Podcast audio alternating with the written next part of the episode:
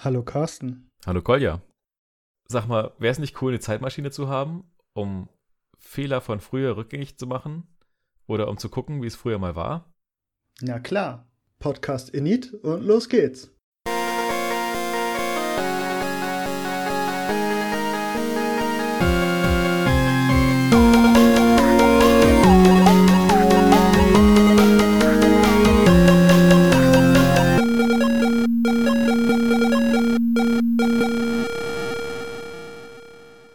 Gut, äh, ich versuche mal Git kurz zu erklären an einem Projekt, wofür man Git braucht.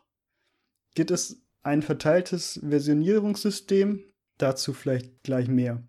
Wenn ich ein neues Spieleprojekt oder ein neues Softwareprojekt anfange, dann mache ich irgendwo auf meiner Festplatte einen leeren neuen Ordner und bevor ich irgendwas mir zu diesem Projekt ausdenke, mache ich in diesem Ordner git init. Damit sage ich Git, dass dieser Ordner versioniert werden soll. Das heißt, jede Datei, die in diesem Ordner ist, wird auf Änderungen überprüft und wenn sich was geändert hat, kann man diese Datei in Git als neue Version speichern und dazu schreiben, was man gemacht hat. Also ich würde eine erste Game-ID-TXT-Datei anlegen und da reinschreiben, es geht um das super neue MMOPG mit 10.000 Spielern auf einem Server. Das würde ich wegspeichern. Und wenn ich dann in mein Git-Programm gucke, steht da, hier ist eine neue Datei und in dieser Datei steht ein Satz und ich kann dann einen ersten Commit machen. Da würde ich festhalten, erste Spieleidee, und da ich mich mit meinem Benutzer in diesem Git-Client angemeldet habe, speichert der dann weg. Kolja hat eine neue Datei angelegt und in dieser Datei ist folgender Inhalt. Und diese Version ist dann auf meiner Festplatte gesichert. Wenn ich dann weiter brainstorme, kommen immer mehr Text in diese Datei und ich kann zu jedem Zeitpunkt ja, eine Sicherung machen, indem ich ein lokales Commit mache. Einen Tag später treffe ich Carsten auf der Arbeit und erzähle ihm in der Mittagspause von meiner richtig coolen Spieleidee und er möchte damit arbeiten. Diese Versionen, die ich da erstellt habe, sind in so einem Format, dass man die auch auf einen Server laden kann. Die bekanntesten Plattformen dafür sind GitHub und GitLab. Dort kann ich also auch ein Projekt anlegen und eine Kopie von meinen Versionen da hochladen. Das heißt, wenn Carsten sich dann da einloggt und git clone macht, kopiert er sich mein Projekt und hat auf seinem Computer genau die gleichen Dateien. Und zwar nicht nur genau die gleichen Dateien, sondern ich habe auch alle Versionen, die du vorher angelegt hast und kann sozusagen sogar nachvollziehen, wann du welche Idee gehabt hast. Wir sehen hier jetzt schon, dass es einen Vorteil gibt. Ich hätte nämlich auch Carsten ja die Dateien auf einen USB-Stick kopieren können und ihm die geben können. Oder per E-Mail schicken. Oder per E-Mail schicken. Der größte Vorteil fängt jetzt aber erst an. Carsten kann weitere Dateien anlegen oder meine Dateien ändern und wiederum einen Commit machen und diesen auf den Server hochladen. Gleichzeitig kann ich auch Dateien bearbeiten und wenn Carsten vor mir seine Änderungen hochgeladen hat und zum Beispiel eine neue Datei angelegt hat, die ich gar nicht habe, kann ich erstmal nichts Neues hochladen, bevor ich nicht Carstens Änderungen runtergeladen habe. Und in dem Fall von Carsten hat eine neue Datei angelegt, funktioniert das ohne Probleme. Und danach kann ich meine Dateien hochladen und eine neue Version als Mischung aus unseren beiden Arbeiten ist auf dem Server verfügbar und für beide einsehbar. Lustig wird's, wenn Carsten und ich der Meinung sind, wir möchten beide gleichzeitig an der Spieleidee TXT rumarbeiten. Und wenn Carsten die Überschrift ändert und ich unten einen Paragraphen hinzufüge, dann ist Git so schlau, dass er diese Änderungen sogar zusammenführen kann automatisch. Und sollten wir aber beide der Meinung sein, wir möchten irgendwie, dass das Projekt anders heißt und wir arbeiten beide an der Überschrift, Carsten ist wieder schneller. Er nennt das Super Game 2. und ich denke, ah, Super Game ist schon viel, viel besser und nenne das einfach Super Game, dann haben wir beide bei uns auf dem PC lokal eine Änderung gemacht und die committed. Carsten hat die auch schon auf den Server hochgeladen. Wenn ich jetzt versuche, meine Datei auf den Server hochzuladen, dann werde ich wieder einen Fehler bekommen. Und zwar diesmal, ich muss erst vom Server runterladen und dann kriege ich den Fehler, dass das nicht automatisch zusammengeführt werden kann. Und dann habe ich jetzt die Entscheidungskraft, möchte ich die Änderung von Carsten, dass die meine Änderung überschreiben oder möchte ich Carstens Änderung mit meinen Änderungen überschreiben oder ich nehme Teile von meinen Sachen und Teile von Carstens Sachen und mache eine ganz neue Version daraus. Das Schöne an der Sache ist, ich muss ja meine Änderungen nicht mal auf den Server laden. Ich kann auch einfach sagen, haha, voll dumm, dass Kolja mir seine Ideen gegeben hat. Jetzt habe ich seine Ideen in meiner Textdatei und ich benutze dieses Repository einfach weiter und committe meine eigenen Ideen da rein, aber ich push die gar nicht auf den Server. Also ich lade die nicht auf den Server hoch und äh, ich mache mein eigenes Spieleprojekt mit den Ideen von Kolja und lade die aber einfach nicht auf den Server. Und das ist vollkommen egal, es funktioniert trotzdem. Wäre natürlich gemeint von mir. Was ich damit sagen möchte ist, man muss keinen Server haben, um dieses Git zu benutzen. Das heißt, man kann vollkommen lokal sich seine Versionen anlegen und dieser Server ist nur notwendig, wenn man das als Backup haben möchte, also irgendwo extern in der Cloud. Ähm, oder wenn man mit anderen Leuten zusammenarbeiten möchte, wie Koye das jetzt gerade beschrieben hat. Genau, deswegen, egal was ihr macht, immer Git benutzen, immer einen neuen Ordner anlegen, Git init da drin machen und ordentlich committen. Lieber zu viel committen, als ähm, Daten zu verlieren. Ich lehne mich mal weit aus dem Fenster, aber ich würde sagen, mir könnte man heute meinen Laptop wegnehmen oder er könnte mir runterfallen und ich würde keinen Datenverlust erleiden. Ja, ich habe ein Backup, aber alle meine Softwareprojekte sind in Git und sobald ich ja eins von meinen Projekten brauche, kann ich die einfach von GitLab, GitHub klonen und kann dann sofort weiterarbeiten. Alles, was ich mache, äh, committe ich lokal und lade ich auf den Server hoch, weil mir sind schon Daten abhanden gekommen ich glaube vielen anderen Leuten auch. Und wenn das irgendwelche Softwareprojekte sind, an denen man Jahre gearbeitet hat, dann tut's sehr, sehr doll weh, wenn man solche Projekte auf einmal verliert. In die andere Richtung ist es auch sehr lustig, wenn man solche Projekte in diese Zeitmaschine hochlädt und dann mit einem guten Freund nach mehreren Jahren mal wieder zusammensitzt und sagt, wir machen einen Podcast und ja, wir haben doch damals mal irgendwie so ein Spieleprojekt gemacht. Ja, stimmt, lass das mal wieder äh, klonen und ähm, sieh da, es gibt's noch, es funktioniert noch. Solche Sachen sind natürlich auch schön. Ja, es ist super gut und man kann vor allem auch nachvollziehen, wann wer was gemacht hat. Das ist tatsächlich ziemlich cool, weil man auch anhand der Commit Messages, also diesen Beschreibungstexten, die man pro Version angibt, äh, auch wirklich 1a, also das, natürlich steht es daneben, aber man kann trotzdem 1a auch sehen, wer es geschrieben hat weil jeder so seinen eigenen Stil hat, da Sachen hinzuschreiben. Mein Lieblingsbeispiel ist schon irgendwie immer, wenn einer versucht, einen Bug zu fixen und ist zu faul, eine richtige Message zu schreiben und schreibt dann improved und dann merkt er hinterher, na, hat doch nicht funktioniert, dann schreibt er improved Ausrufezeichen mit dem nächsten Fix, hat wieder nicht funktioniert, beim dritten Mal schreibt er dann improved Fragezeichen oder so, ist es jetzt endlich gefixt? Äh, naja, und der Commit danach heißt ja nur noch changed, Punkt, Punkt, Punkt. Also man kann da so ein bisschen dran ablesen, wie der Gemütszustand gerade war von dieser Person. Das kannst du dann wahrscheinlich auch auf die Uhrzeit meistens zurückführen, oder? Auch das. Es gibt ja verschiedene Plattformen, wo man auch Git-Projekte hosten kann. Und da gibt es auch verschiedene Analyse-Tools, wo man dann nachgucken kann, um welche Uhrzeit man am meisten committed hat und wer an welchen Wochentagen irgendwie am meisten committed. Und das finde ich so immer ganz lustig, wenn man sich das mal als Statistik angucken kann. Aber eine ganz wichtige Sache haben wir noch ein bisschen ausgespart, und zwar, dass diese Historie, die man anlegt, keinesfalls linear ist. Das erkennt man ja schon ein bisschen daran, dass es sein kann, dass Koya und ich die gleichen Sachen ändern gleichzeitig und das dann nacheinander irgendwie auf den Server hochladen. Und das wird zwar wieder in eine lineare Form gebracht in dem Fall, aber wir gehen ja sozusagen beide von dem gleichen Stand aus und bewegen uns in zwei Richtungen, nämlich einmal die Richtung, die Kolja macht und einmal die Richtung, die ich mache, müssen es hinterher wieder zusammenführen. Und was zusätzlich eine Möglichkeit ist, wenn wir jetzt verschiedene Features entwickeln und wir wissen, wir werden uns gegenseitig dabei ins Gehege kommen. Wir wollen aber diesen Konflikt, den wir dabei haben, auf später aufschieben. dann kann man verschiedene Branches machen. Also Branch ist das englische Wort für Ast. Also im Endeffekt macht man eine Verzweigung von diesem Hauptstamm der Historie und bewegt sich von da aus in eine andere Richtung. Und man kann das dann wieder zurückführen auf den Hauptstamm, man muss es aber nicht. Genau, also angenommen, Carsten macht ein Experiment und führt eine neue Funktion in dem Spiel ein, dann kann er das auf einem Branch entwickeln. Wir können uns das bei ihm angucken. Ich kann mir das von ihm klonen, angucken. Und wenn uns die Idee gefällt, dann merchen wir die in Main zurück. Das ist der Hauptstrang sozusagen, auf dem alle Entwicklung landet. Früher hieß das mal Master, das ist aber mittlerweile uncool.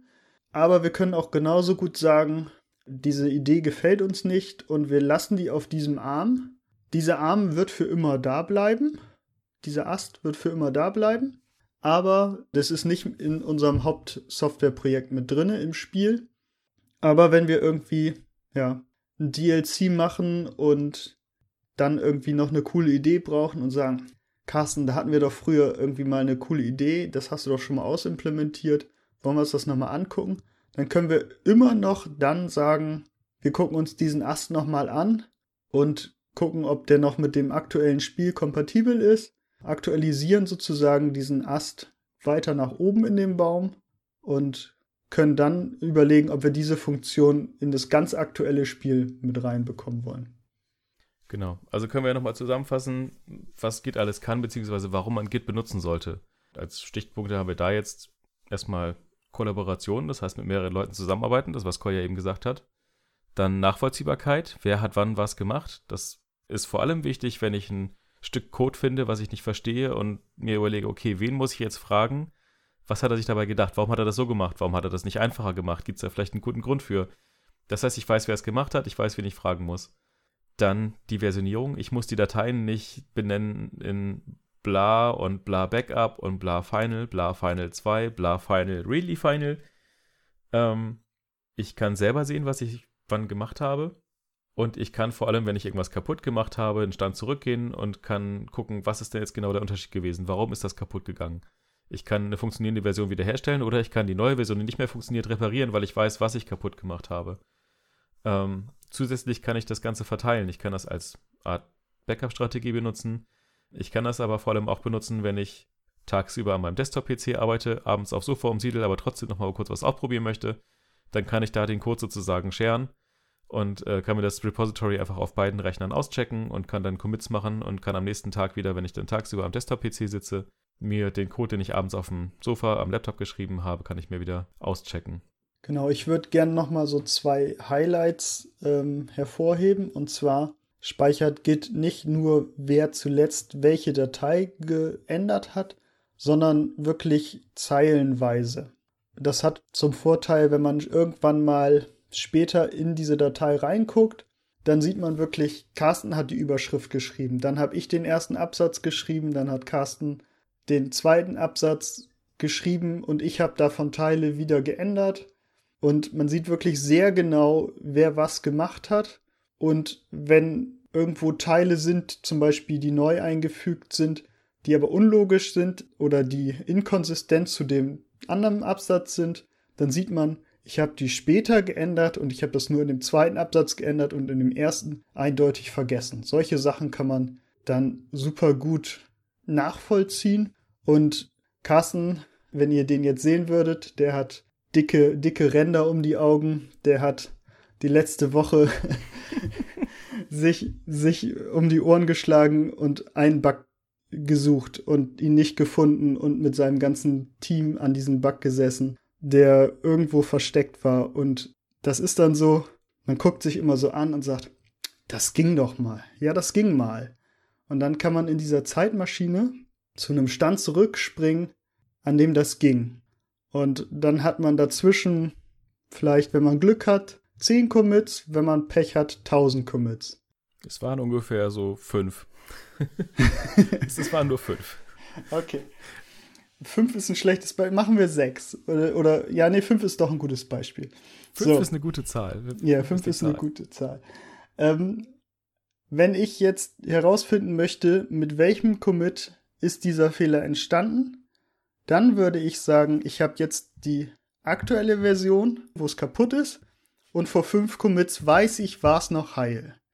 Dann würde ich jetzt in die Mitte springen und gucken, ist es da noch heil oder ist es da schon kaputt?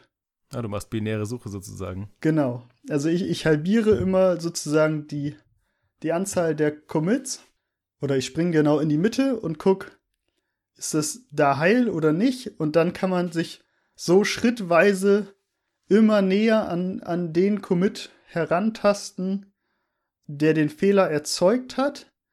Und dann muss man sich da aufs Detail stürzen, gegebenenfalls Teile von dem Commit wieder rückgängig machen, bis man sozusagen bei einer Software den Bug irgendwie umzingelt hat und herauskommt.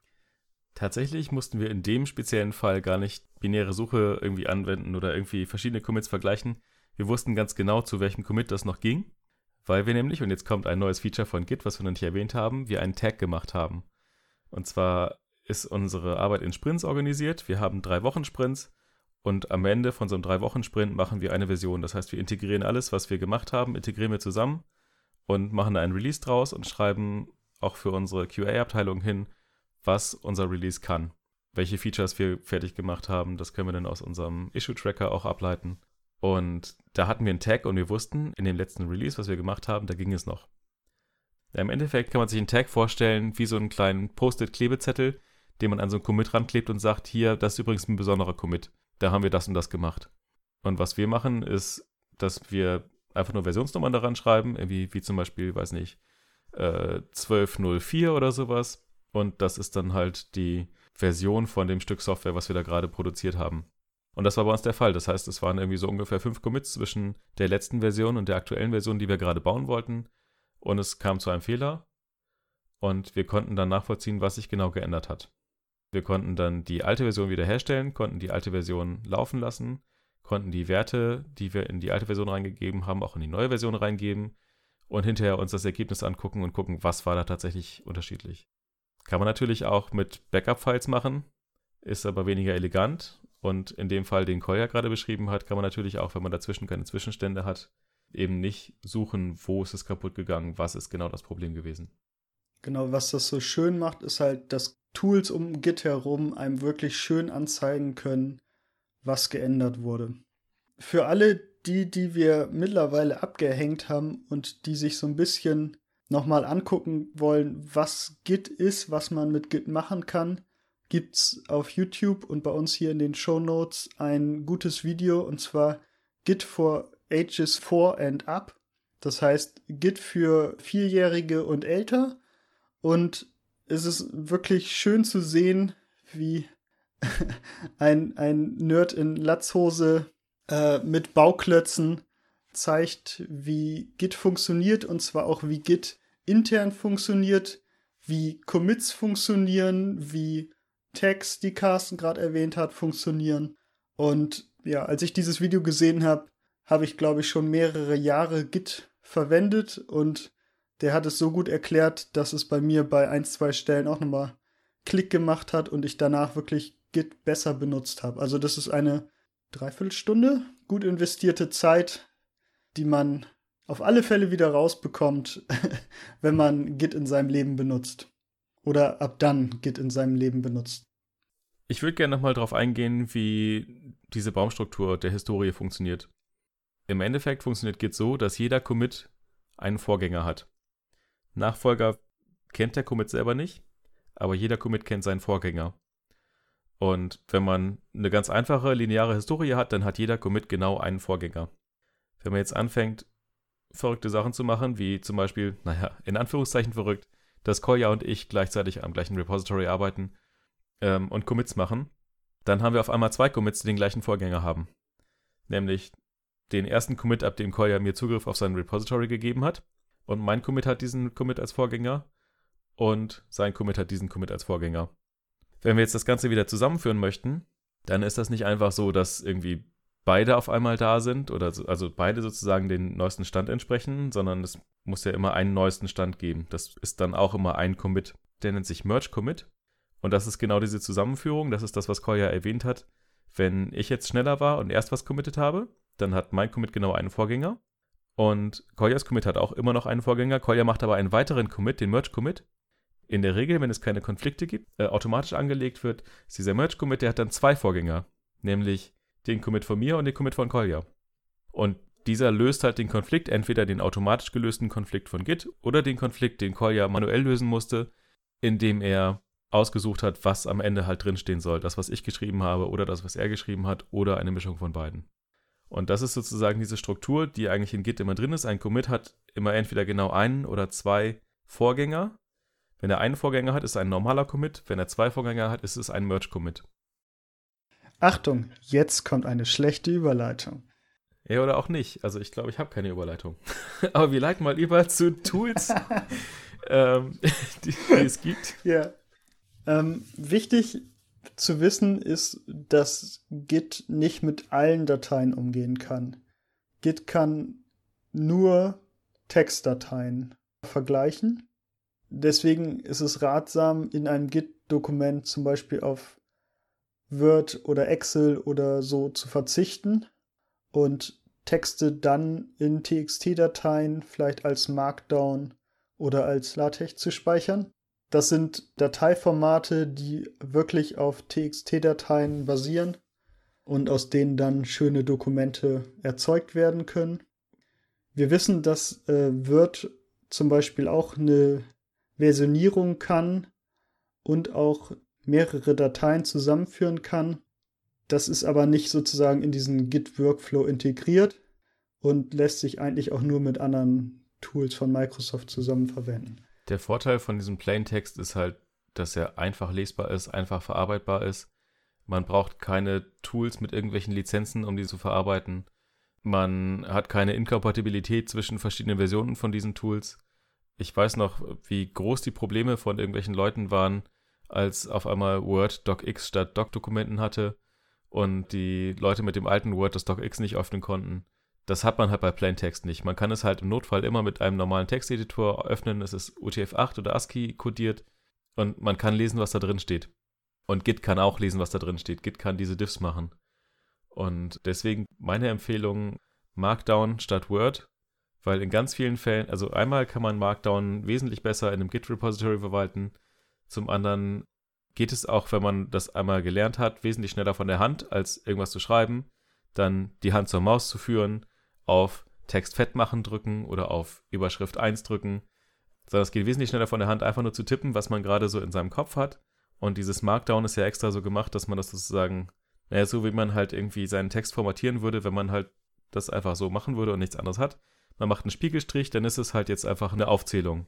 Oder man schreibt irgendwas äh, zwischen Sternchen und dann wird der Text halt kursiv.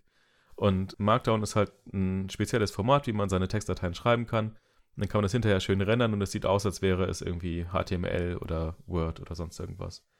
Das gleiche gibt es halt auch dann für Diagramme.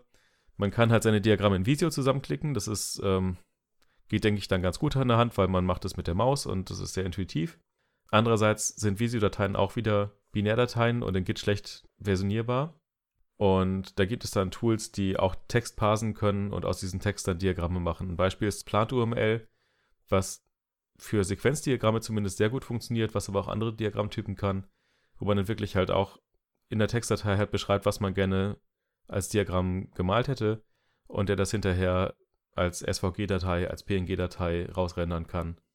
Genau, und es geht halt auch dann irgendwann wirklich sehr schnell von der Hand weil man sich nicht überlegen muss, wo ziehe ich denn jetzt meine Verbindung, meine Kante zwischen zwei verschiedenen Boxen irgendwo hin, sondern ich sage nur, ich möchte eine Verbindung zwischen den beiden Boxen und dieses Tool kümmert sich darum, dass das gut aussieht. Aber was ist jetzt eigentlich das Problem mit Binärdateien bei Git? Das Problem ist, dass Git auf Textdateien spezialisiert ist, weil es auf Quellcode spezialisiert ist. Woher das kommt, können wir gleich nochmal besprechen. Und zwar erkennt Git die Änderungen an einer Datei anhand der Zeilen. Das heißt, wenn sich eine Zeile geändert hat, dann ähm, sagt Git, okay, diese Zeile ist anders als die Zeile vorher. Bei Binärdateien gibt es per Definition keine Zeilen, sondern es ist halt ein Strom von Binärdaten. Deswegen muss Git, wenn eine Binärdatei in einem Repository ist, immer die ganze Datei neu speichern, wenn es eine neue Version gibt.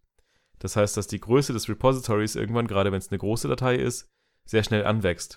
Also ich stelle mir jetzt vor, ich habe eine GIMP-Datei und benenne in jeder Version irgendwie nur eine Ebene um dann habe ich an den eigentlichen Bilddaten nichts geändert, aber die ganze Datei wird jeweils neu gespeichert. Und wenn die Datei 100 Megabyte groß hat, dann habe ich mit 10 Commits ein Gigabyte voll.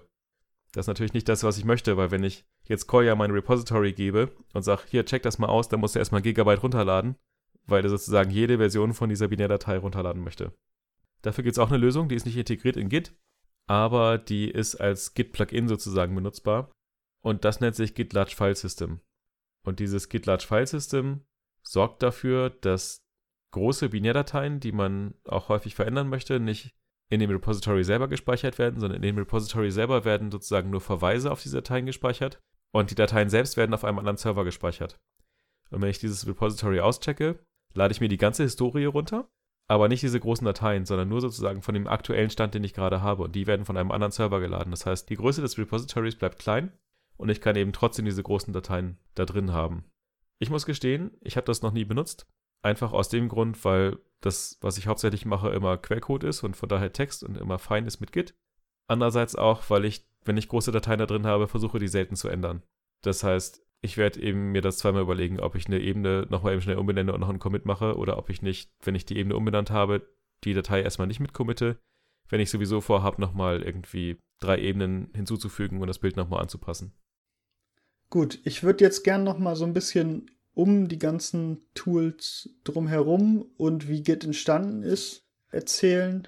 Also die Idee, Software zu versionieren, ist nicht neu. Git ist nicht das erste Tool, was irgendwie eine Versionierung ermöglicht, sondern davor gab es CVS von 1990 und SVN von 2000.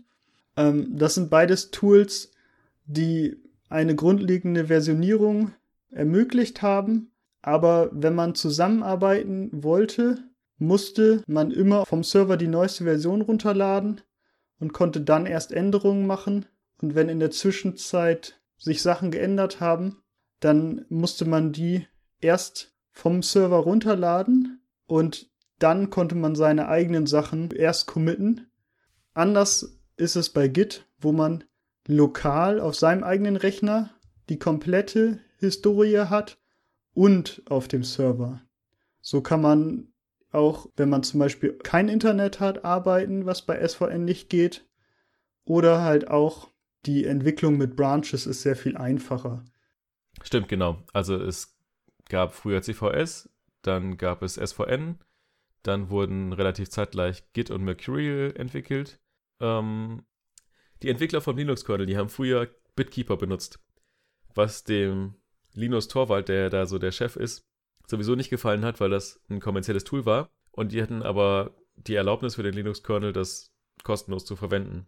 Und irgendwann ist das ausgelaufen. Das heißt, Bitkeeper hat gesagt, ja, nee, wollen wir nicht mehr, dass ihr das kostenlos kriegt. Und dann sind zwei Leute losgegangen und haben gesagt, das können wir selber, das machen wir. Und das eine war Linus Torwald, der hat ein Git entwickelt. Und das andere war ein anderer Linux-Kernel-Entwickler, dessen Namen ich jetzt leider nicht weiß. Das ist total schade. Reiche ich nach. Ich habe mich nochmal kurz schlau gemacht und dabei herausgefunden, dass dieser andere Kernel-Entwickler Matt McCall hieß. Und er hat ein Software-Versionierungssystem entwickelt, das heißt Mercurial. Und die gibt es tatsächlich beide heutzutage. Und warum sich Git durchgesetzt hat, naja, gut. Ähm, zumindest beim Linux-Kernel, denke ich, ist das klar, wenn Linus Torvalds der Chef ist, dass der sich da durchsetzt. Und etwas, das wir dann auch benutzt haben für Rage-Tracks zum Beispiel und anfangs auch Somniol, war Bazaar, was von Canonical hauptsächlich, glaube ich, entwickelt wurde, die die Entwickler oder Maintainer von Ubuntu sind. Im Endeffekt sind die alle relativ ähnlich in der Hinsicht, dass es alles verteilte Versionskontrollsysteme sind. Das heißt, ich habe die Historie auf meinem Rechner, ich kann lokal Commits machen, ich kann aber auch mit anderen kollaborieren und das auf dem Server hochladen. Was ähm, bei Bazaar eigentlich ganz cool war, war, dass die eine UI hatten, die sozusagen mitgeliefert wurde. Das haben Git und Mercurial nicht, da gibt es externe UI-Tools. Und dass diese UI überall gleich war. Also egal, ob das auf dem Mac oder auf dem Windows-PC oder auf einem ähm, Linux-Rechner war, hat man den Vorteil gehabt, dass diese UI immer gleich aussah. Das war ähm, uns damals wichtig. Mittlerweile sehe ich das anders, aber ähm, das war damals ein Vorteil von Bazaar. Mittlerweile hat sich Git so ein bisschen durchgesetzt und wir haben uns ein bisschen gefragt, warum das der Fall war. Und gerade zu diesem Thema habe ich auch nochmal eine Podcast-Empfehlung und zwar ist das das Chaos Radio Express. Da gibt es eine Folge, die ist circa zehn Jahre alt Und da geht es genau um dieses Thema, also verteilte Versionskontrollsysteme, auch hauptsächlich um Git. Und da hört man so ein bisschen raus, dass halt hauptsächlich der Durchbruch war, warum Git benutzt wurde und nicht Bazaar oder Mercurial sich weiter verbreitet hat, ist einmal die Plattform GitHub und zum anderen das Ruby on Rails, was zu dem Zeitpunkt ein sehr weit verbreitetes Projekt war, auf, von SVN auf Git umgestiegen ist und dementsprechend alle auf diesen Git-Zug aufgesprungen sind. Genau, und ich denke, dieser Linux-Kernel-Entwickler-Zweig, dass das auch sehr wichtig war für das Git. Genau. Wie Carsten eben schon gesagt hat, ähm, kommt Git nicht mit eigenen Tools. Und es gibt wirklich viele verschiedene Programme, mit denen man Git benutzen kann. Git an sich, das haben wir, glaube ich, nie verraten. Ohne Tool kann man einfach in der Kommandozeile benutzen. Ja, was wir beide benutzen, äh, ist Visual Studio Code. Das ist von Microsoft eine Entwicklungsumgebung, in die mittlerweile Git sehr gut eingearbeitet ist und man dieses Programm eigentlich nicht verlassen muss. Und ja, genau. Also ich benutze ja Git am liebsten mittlerweile auf der Konsole. Ja. Ähm, vielleicht ist das so ein Coder-Ding, aber damit bin ich einfach am schnellsten. Wenn es dann aber darum geht, Merge-Konflikte zu lösen, dann habe ich schon ganz gerne irgendwie ein bisschen UI-Unterstützung. Und da gibt es viele verschiedene Tools. Da gibt es zum Beispiel Meld, das ist ein Open-Source-Tool, es gibt P4 Merge. Ähm, man kann das einfach mit einem Texteditor machen. Dann hat man so lustige Zeichen in seiner Datei und muss dann raussuchen, was das eine, was das andere ist. Was mittlerweile ich als ganz gut rausgefunden habe, ist Visual Studio Code. Was auch eigentlich ein Texteditor ist, was aber ähm, relativ deutlich klar macht, das ist das, was gerade reingemerged wird und das ist das, was ich gerade gemacht habe. Und dann kann ich auswählen, was ich haben möchte und kann währenddessen drin editieren. Und das einfach in einem Code-Editor, den ich gewohnt bin. Also Visual Studio Code arbeite ich sowieso viel mit. Von daher habe ich jetzt ein bisschen ähm, ja, mich daran gewöhnt, meine Merge-Konflikte mit Visual Studio Code zu beheben. Genau, das ist eigentlich auch so, wie ich das benutze. Ich committe das meiste auch einfach über Visual Studio Code, wenn ich im Programmierflow bin. Ähm, was ich auch empfehlen kann, ist das GitHub Desktop Tool, was sehr einfach gehalten ist und man die wichtigsten Funktionen übersichtlich hat. Und ja, damit kann man auf alle Fälle sehr gut einsteigen in die ganze Git-Materie. Auch das Klonen von GitHub auf den eigenen PC lässt sich dadurch einfacher gestalten, weil man auf GitHub nur einen Klick machen muss und dann gibt es die Option in GitHub Desktop öffnen und das kümmert sich dann um alles. Aber einfach mal zur Vollständigkeit wollte ich nochmal erwähnen, es gibt noch Tortoise Git. Vielleicht Leute, die mit Tortoise SVN gearbeitet haben. Das ist genau in, integriert sich in diesen in den Windows Explorer und man kann da die ganzen Funktionen von Git aufrufen. Auch ein GUI-Tool ist Git Kraken. Das habe ich eine Zeit lang verwendet. Es ist sehr komplex, weil es ich glaube, einfach ein Versuch ist, die ganzen Sachen, die man im Terminal machen kann, eins zu eins in der GUI darzustellen. Und ja, das war mir irgendwann zu viel rumgeklicke, deswegen habe ich es irgendwann nicht mehr benutzt. Ein weiterer Git-Client mit GUI für Mac und Windows ist SourceTree. Das ist von den Machern von Jira und Confluence, Atlassian heißen die. Und ähm, da kann man auch die Basisfunktionen, die man macht, also im Wesentlichen Branchen, Commits, Merchen auch. Das äh, deckt SourceTree ab. Aber wenn man die volle Kontrolle haben möchte und wenn man sowieso gewohnt ist, ein Terminal zu benutzen, dann empfiehlt es sich, Git von der Kommandozeile aus zu benutzen, weil man sich dann da auch für Sachen, die man oft macht, irgendwie selber Skripte schreiben kann, Abkürzungen. Und da gibt es auch verschiedene Erweiterungen für Git. Zum Beispiel gibt es den Git Flow. Das ist eine spezielle Art und Weise, wie man mit Branches arbeiten kann, um Features zu entwickeln und diese Features dann zusammen zu integrieren und am Ende Versionen an eine Software ranzuschreiben. Da ist es so, es gibt einen Master Branch oder auch Main Branch jetzt mittlerweile ähm, und einen Develop Branch. Und auf dem Develop Branch findet die Entwicklung statt. Und wenn man einen Release vorbereitet, dann brancht man von dem Development Branch aus weg, bereitet das Release auf dem Release Branch vor. Und wenn man das Release für gut genug befunden hat, dann kann man das auf den Master Branch mergen und hat sozusagen auf dem Master Branch immer einen stabilen Stand. Das ist eine Art und Weise, wie man mit Git arbeiten kann. Und dieses Git Flow ist halt eine Kommandozeilenerweiterung für Git selber, mit der man das Modell sozusagen unterstützen kann. Also man kann das auch alles manuell machen, man kann die Branches selber auschecken und äh, da Commits drauf machen, die Branches wieder zumachen. Dieses Git Flow hilft einem halt dabei, dass man äh, eingeben kann Git Flow Feature Start und dann gibt man den Namen für das Feature ein und legt automatisch einen Feature Branch dafür an. Und Git Flow Feature Finish, dann wird dieses Feature automatisch in Develop gemerged. Oder halt für ein Release, dass dann ein Release Branch aufgemacht wird, der von Develop abgeht und dann am Ende, wenn er zugemacht wird, wieder in den Master gemerged wird. Das ist aber nur eine Art und Weise, wie man mit Git und Branches arbeiten kann. Wir haben ja unseren Podcast auch in einem Git-Repository und da machen wir das ein bisschen anders. Vielleicht möchtest du das mal erklären.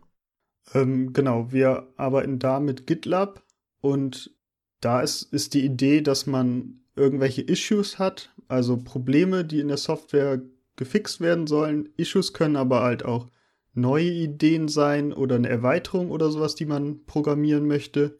Das wird alles erstmal festgehalten, die Ideen werden da besprochen, kann man kommentieren.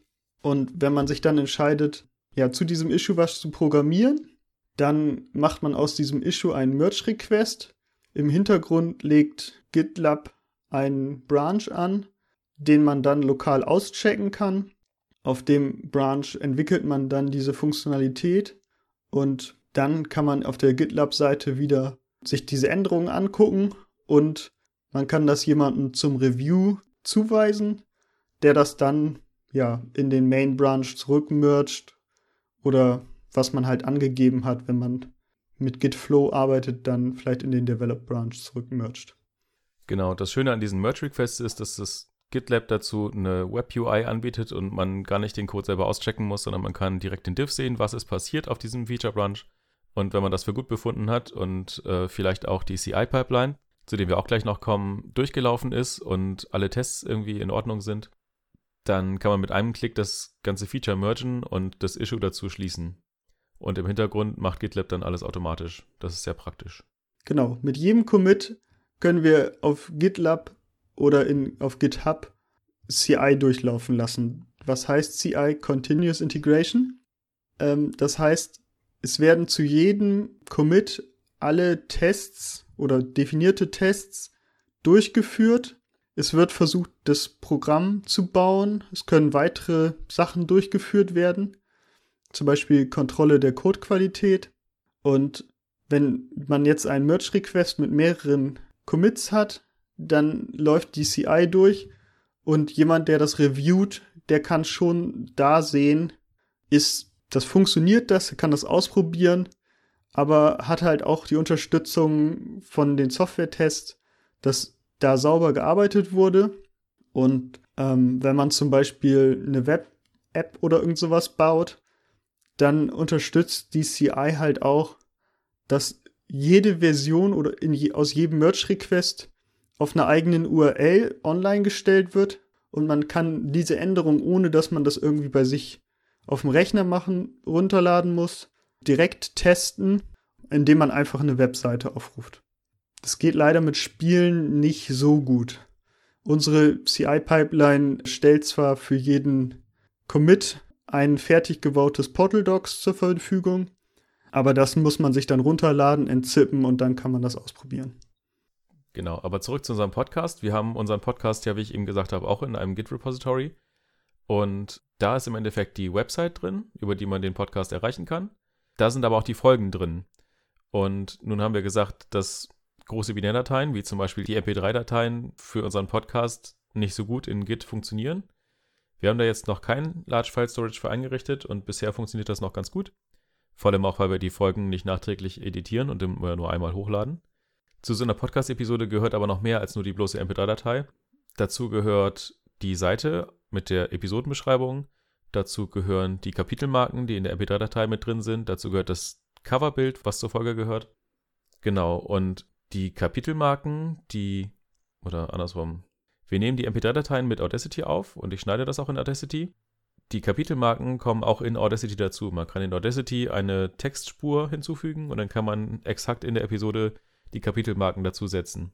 Diese Kapitelmarken kann man exportieren als Textdatei und in unserer CI-Pipeline ist jetzt ein Skript, was hingeht und genau vier Dateien zu jeder Folge einliest. Das ist einmal die MP3-Datei selber, ohne Metadaten, ohne Cover-Image. Dann ist das eine JSON-Datei, in der Metadaten stehen, wie das Aufnahmedatum, der Titel, der Untertitel und so weiter.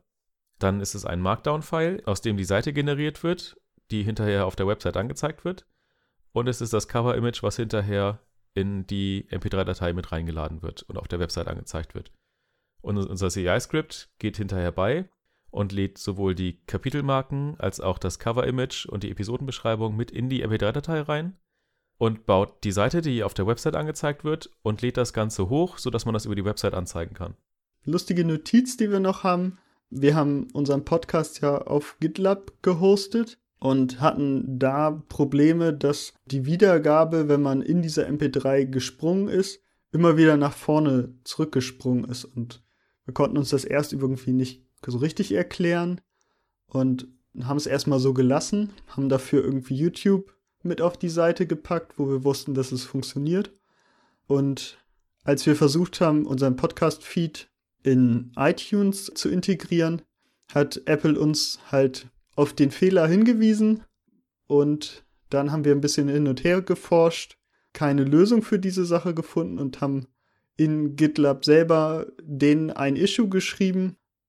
Und ja, das hat zwar drei Monate gedauert, aber GitLabs Entwicklerteam hat sich hingesetzt, unser Issue behoben, so dass man jetzt auf GitLab Podcast hosten kann, ja, über GitLab Pages. Müssen wir eigentlich noch erklären, was GitLab Pages ist? Das äh, haben wir jetzt einfach so vorausgesetzt, aber GitLab Pages ist im Endeffekt die Möglichkeit, durch diese CI-Pipeline, die GitLab hat, aus dem, was man da eincheckt, eine Website zu generieren.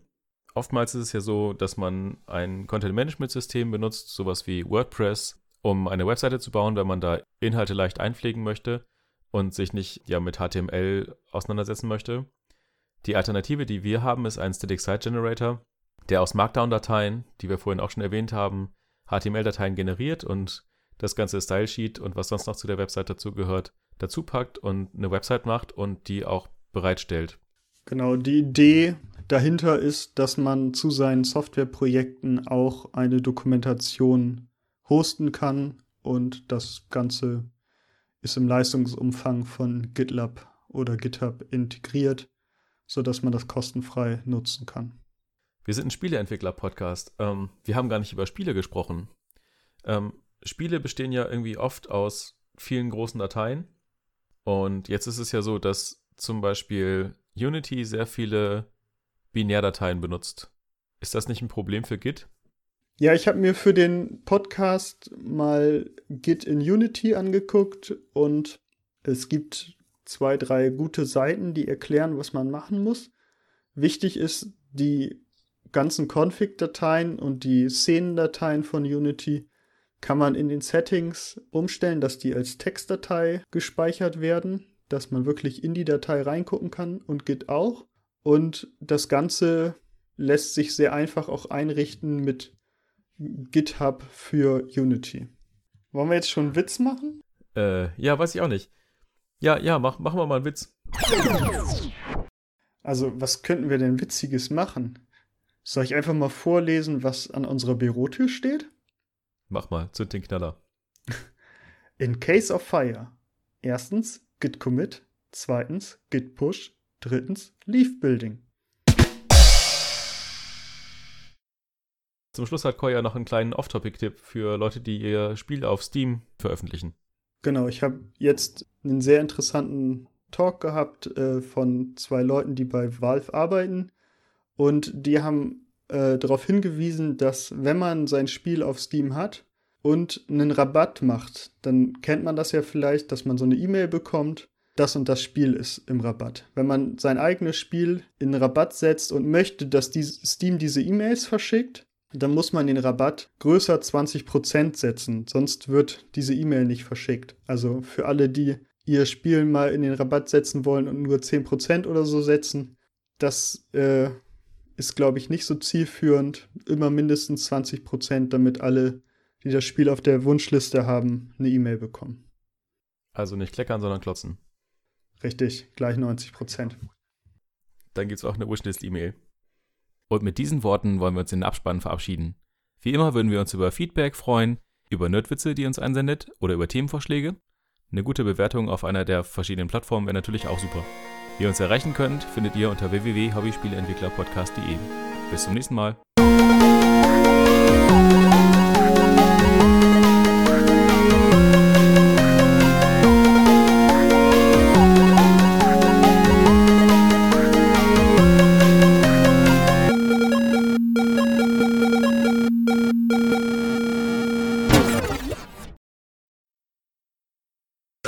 Hörst du mich noch? Ich höre dich nicht mehr.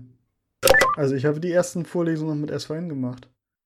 Ja, mussten wir. Es gab nur ein SVN-Repo von der Uni.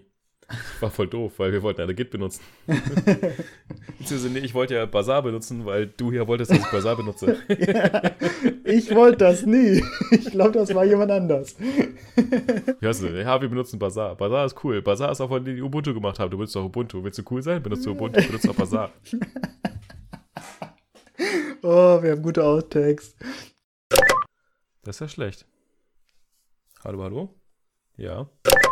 Aber ich muss mich ein bisschen einlabern. Aber Audacity hat weiter aufgenommen, von daher ist alles gut. Da musste man ja gar nicht lange mit SVN arbeiten.